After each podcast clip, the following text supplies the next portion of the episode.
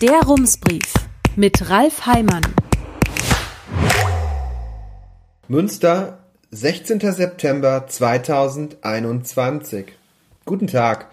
Im Dezember 1971, kurz vor Weihnachten, berichtete der Spiegel über ein Phänomen, das zu dieser Zeit die Innenstädte in ganz Deutschland veränderte.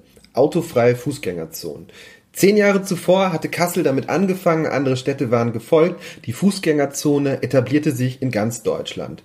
Nach dem Krieg hatte man versucht, die Innenstädte möglichst autogerecht zu gestalten, die Folgen stellten sich überraschend ein. Die Innenstädte drohten vom Verkehr stranguliert zu werden, so formulierte es Münchens Oberbürgermeister Hans-Jochen Vogel damals.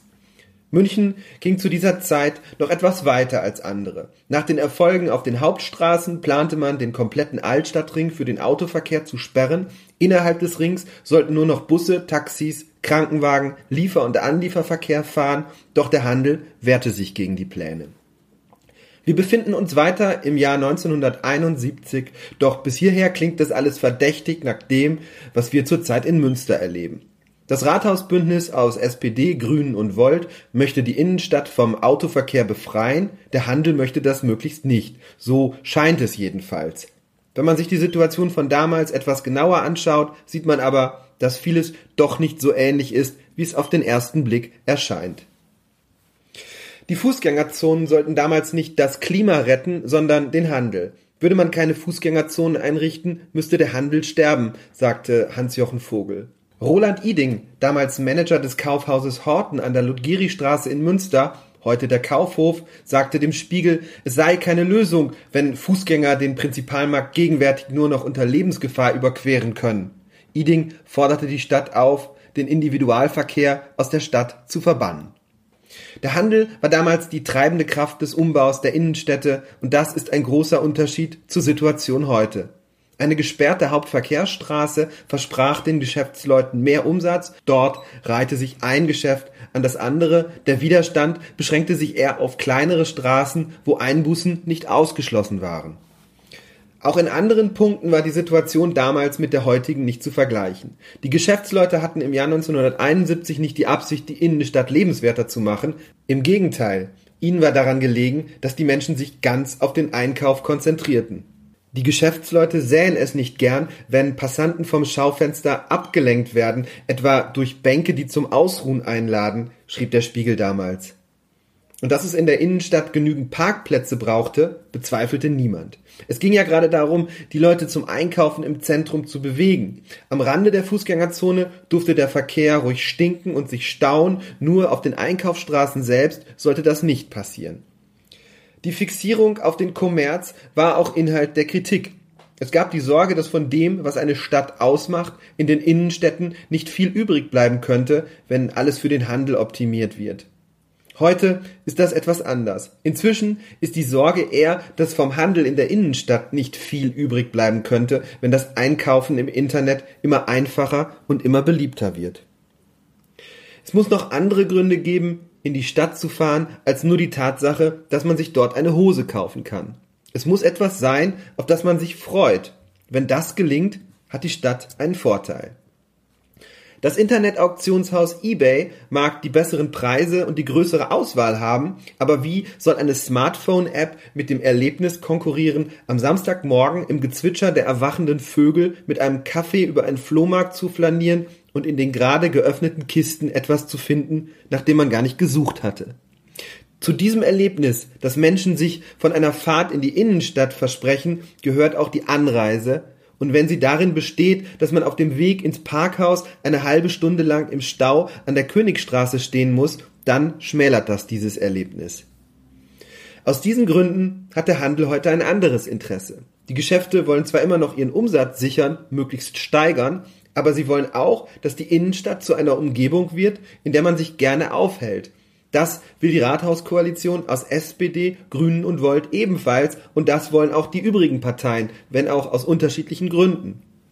Es wäre ein gemeinsames Interesse, das eine Basis sein könnte. Tatsächlich sah es in den vergangenen Wochen etwas anders aus.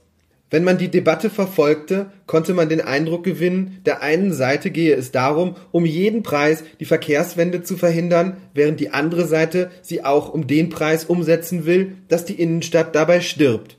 Der Handel hatte in diesem Theaterstück die Rolle eines Bremsklotzes, der verhindert, dass sich überhaupt irgendetwas bewegt. In der Ratssitzung am vergangenen Mittwoch bewarfen sich die Parteien eine Stunde lang mit Argumenten zur Verkehrspolitik. Debatte kann man so etwas eigentlich nicht nennen. Es war eher ein Schlagabtausch, aber das liegt am Charakter der Veranstaltung. Das Ziel in solchen Sitzungen ist weniger, die Gegenseite zu überzeugen, eher geht es darum, Treffer zu setzen und Argumente zu parieren. Die Grünenratsfrau Andrea Blome etwa legte einen historischen Stadtplan vor, der zeigt, dass die Durchfahrt von der Mauritzstraße über den Bült zur Münzstraße vor 70 Jahren noch gar nicht existierte. Sie endete an der Apostelkirche gegenüber vom Theater. Der Plan sollte belegen, dass dieser Weg gar nicht so historisch ist, wie er heute erscheint und damit vielleicht auch verzichtbar. CDU-Fraktionschef Stefan Weber wandte mit dem in der Opposition üblichen Tamtam der Empörung ein, das könne man ja wohl nicht vergleichen. Damals hätten in Münster 120.000 Menschen gewohnt. Die Verkehrssituation sei eine ganz andere gewesen. Und das stimmt. Es ist wie mit der Fußgängerzone. Bei historischen Vergleichen schaut man gern auf die Parallelen, unterschlägt aber häufig das, was nicht zueinander passt. Im Jahr 1953 gab es in Deutschland etwas mehr als eine Million Autos. So viele kamen allein zwischen 2019 und 2020 hinzu. Im vergangenen Jahr waren es insgesamt 67 Millionen. In Münster fuhren die Autos im Jahr 1953 noch über den Prinzipalmarkt. Der Bild war für den Verkehr sehr viel weniger wichtig als heute. Nimmt man allein die Masse des Verkehrs, lässt sich die Situation tatsächlich nicht vergleichen. Schaut man dazu auf den Städtebau, ist der Vergleich durchaus interessant. Der Bild schneidet das Martini-Viertel von der Altstadt ab. Und gerade der viele Verkehr hat die Frage aufgeworfen, ob die Durchfahrt an dieser Stelle eine gute Lösung ist. Das ist nicht erst der aktuellen Rathauskoalition aufgefallen. Beides steht schon in einem Papier aus dem Jahr 2015. Die Stadtverwaltung hatte es damals geschrieben, um einen Wettbewerb vorzubereiten, bei dem es darum gehen sollte, das Gebiet neu zu gestalten. In dem Papier klingt das so. Der grundsätzlich stadträumlich ausgewogen proportionierte Bereich am Bült kann seine Qualitäten aufgrund der hohen Fahrzeugdichte, der zentralen Bushaltestellensituation und, nicht zuletzt, seiner Teilung in Straßen und Parkierungsflächen derzeit nur suboptimal entfalten. Seit man den Bild ausgebaut habe, um den Prinzipalmarkt zu entlasten, hat sich seine trennende Wirkung zwischen Altstadtkern und Martiniviertel noch verstärkt, so heißt es weiter. Das Papier ist aus der Zeit, in der die CDU im Rat noch das Sagen hatte. Und statt hier das Trennende hervorzuheben, könnte man auch die gemeinsame Einschätzung betonen, dass die Abtrennung des Martini-Viertels und das Verkehrsaufkommen an dieser Stelle ein Problem sind. Das wäre eine Basis. So funktioniert Politik in der Öffentlichkeit aber nicht. Manchmal gibt es überparteiliche Einigungen, aber von den Gesprächen, die zu diesen Einigungen führen, bekommt die Öffentlichkeit nichts mit. Das passiert hinter den Kulissen. In den Ratssitzungen stecken die Parteien in ihren Rollen. Die Rolle der Opposition ist, der Koalition auf die Finger zu schauen. Das führt zu Situationen, die auf den ersten Blick nicht zu verstehen sind und manchmal auch nur schwer auf den zweiten. In der Ratssitzung am Mittwoch legte die CDU einen Antrag vor, der die Überschrift trägt für eine Strategie Münstermobilität 2025. Das klingt konstruktiv, so scheint es jedenfalls. Die Partei macht in dem Papier Vorschläge, die der Verkehrspolitik aus dem Stau verhelfen sollen. Doch schon der erste Punkt macht deutlich, dass die Absicht nicht war, das Papier so zu formulieren, dass es auch beim Regierungsbündnis Zustimmung finden könnte.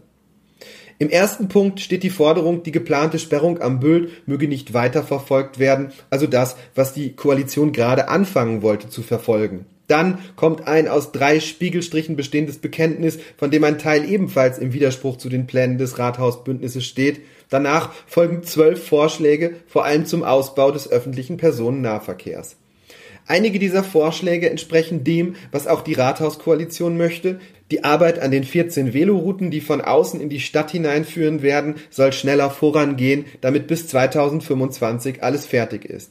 Die Park-and-Ride-Angebote sollen besser werden. Das dürfte niemand in Frage stellen. Ein weiterer Punkt sind innerstädtische Schnellbuslinien. Auch das entspricht durchaus dem, was die Koalition sich vorstellt. Bei anderen Vorschlägen fragt man sich, warum sie in dieser Liste stehen. Punkt 7 etwa ist ein Fahrradverleihsystem. Das ist eine fünf Jahre alte Idee des früheren CDU-Ratsherrn Peter Börgel, an der die Verwaltung längst arbeitet. Am Ende bleibt die Frage, warum dieser Antrag, der sowieso nicht durchkommt. Die Antwort steht in der Dachzeile. Antrag zur sofortigen Beschlussfassung. Der normale Weg wäre, der Antrag wird eingebracht, dann wandert er durch die Ausschüsse, bis der Rat schließlich über ihn abstimmt. Doch über diesen Antrag soll sofort abgestimmt werden. Das passiert in der Regel dann, wenn die Zeit drängt. Hier drängt sie nicht. Interessant ist, wie es weitergeht. Lehnt die Koalition den Antrag ab, gibt sie der Opposition ein Argument an die Hand. Es lautet, alles, was wir vorschlagen, wird eh abgeschmettert. Verändern die Regierungsparteien den Antrag so, dass er mit ihren eigenen Plänen im Einklang steht, liefern sie der Opposition ebenfalls ein Argument. Denn auch mit den Änderungen bleibt es der Antrag der CDU, die dann später sagen kann, die kriegen es eh nicht hin, aber wir haben es gemacht. Eine dritte Möglichkeit ist, man diskutiert über den Antrag, danach geht er in die Ausschüsse. Die ersten beiden Varianten haben für die Koalition Nachteile. Der Antrag ist also eine Möglichkeit, eine öffentliche Debatte zu erzwingen. Die folgte dann auch in der oben beschriebenen Weise mit viel Empörung und Emotionen. Und das ist zwar ein schönes Schauspiel und interessant zu verfolgen, wenn man sich für das Thema interessiert, Oft ist es allerdings nur die Reproduktion dessen, was man sich schon in den Ausschüssen an den Kopf geworfen hatte, die bekannten Argumente aber nun für die Presse zum Mitschreiben. Diese Inszenierung hat durchaus einen Nutzen. Wenn man so will, geht es hier um Unterhaltung. Es ist Demokratietheater. Die Öffentlichkeit bekommt die Gelegenheit, die Positionen nachzuvollziehen, die Parteien können sich darstellen, so wird Demokratie erlebbar. Zu einem Problem wird das, wenn die atmosphärischen Verstimmungen hinter den Kulissen so groß sind, dass sie vernünftige Vereinigungen verhindern. In der Verkehrsdebatte kann das passieren. Das muss nicht zum Stillstand führen. Eine Mehrheit kann eine Entscheidung nach der anderen durchsetzen und die Opposition kann nichts dagegen machen. Die Frage ist nur, ob das klug ist, wenn es um langfristige Entscheidungen geht. Gewinnt die CDU bei der nächsten Wahl, macht sie im Zweifel alles wieder rückgängig. Die Frage ist allerdings nicht nur, ob es klug ist, alles durchzudrücken, sondern auch, ob etwas anderes überhaupt möglich wäre. Die CDU kann darauf spekulieren, dass ihre Wahlniederlage ein Betriebsunfall war. Dann wäre eine mögliche Strategie, einfach alles zu blockieren, der Koalition keine größeren Erfolge zu ermöglichen und zu hoffen, dass nach der nächsten Wahl alles so weitergeht wie in den vergangenen 20 Jahren. Interessant ist das Bild, das sich ergibt, wenn man sich die Zeit nimmt, mit den Menschen zu sprechen, die an den Entscheidungen beteiligt sind. Das habe ich gestern getan, mehrere Stunden lang. Ich habe mit Menschen aus der Politik, der Wirtschaft und der Verwaltung telefoniert. Mein Eindruck war, inhaltlich gibt es Differenzen, teilweise auch größere, aber über die könnte man sprechen. Das Problem liegt eher in der Atmosphäre. Spricht man zum Beispiel mit jemandem aus der CDU, hört man den Unmut darüber, dass vor allem mit der neuen, jüngeren grünen Fraktion ein neuer Politikstil in den Rat gekommen sei. Da würden die Dinge dann einfach durchgesetzt, ganz radikal mit der Brechstange, ohne einen Blick für die Stadt und für die Menschen, die von diesen Entscheidungen betroffen sind. Die andere politische Seite sieht die Ursache für diesen Eindruck in den Schwierigkeiten der CDU, sich in der neuen Rolle zurechtzufinden, nicht mehr das Sagen zu haben, nicht mehr alles mitentscheiden zu dürfen. In der Koalition stört man sich an einer Blockadehaltung der CDU, an der rauen Rhetorik, der Polemik, dem Schüren von Ängsten. Es sind oft Details, die diese Gefühle nähren. Das kann zum Beispiel der Eindruck sein, im Ausschuss absichtlich übersehen zu werden, wenn man sich meldet, oder das Gefühl, unfair behandelt zu werden, etwa weil Unterlagen erst kurz vor der Sitzung vorliegen und keine Zeit bleibt, sich mit ihnen zu beschäftigen. Das hat CDU-Fraktionschef Stefan Weber schon mehrfach öffentlich bemängelt. Es ist das Gefühl, dann auch mal sagen zu müssen, dass es so nicht geht, sagte mir jemand. Und es ist das Gefühl, dass die Rathauskoalition etwas Wichtiges für die Stadt nicht im Blick hat. Zum Beispiel den Handel, die Wirtschaft generell. Aber wie sieht das der Handel eigentlich selbst? Hat die Koalition ihn im Blick? Wir haben die Industrie- und Handelskammer gefragt. Die Kammer schickte uns eine Liste mit elf Terminen, die in den vergangenen Monaten stattgefunden oder nicht stattgefunden haben. Am 16. März waren SPD-Fraktionschef Marius Herwig und die verkehrspolitischen Sprecher von Grünen und Volt, Carsten Peters und Martin Grever, bei einer Diskussionsrunde im Regionalausschuss zu Gast Dort saßen sie auf der Bühne. Die IHK hat in den Tagen darauf zwei Anfragen an die SPD und eine an die Grünen geschickt, um weitere Gespräche zu führen. So steht es in der Auflistung. Doch die Nachrichten seien unbeantwortet geblieben. Laut der Liste gab es vor den Verkehrsversuchen keine Gespräche mehr. Das nächste Treffen zum Thema Verkehr fand vor genau einer Woche statt, am 9. November mit Martin Grever vom Koalitionspartner Volt.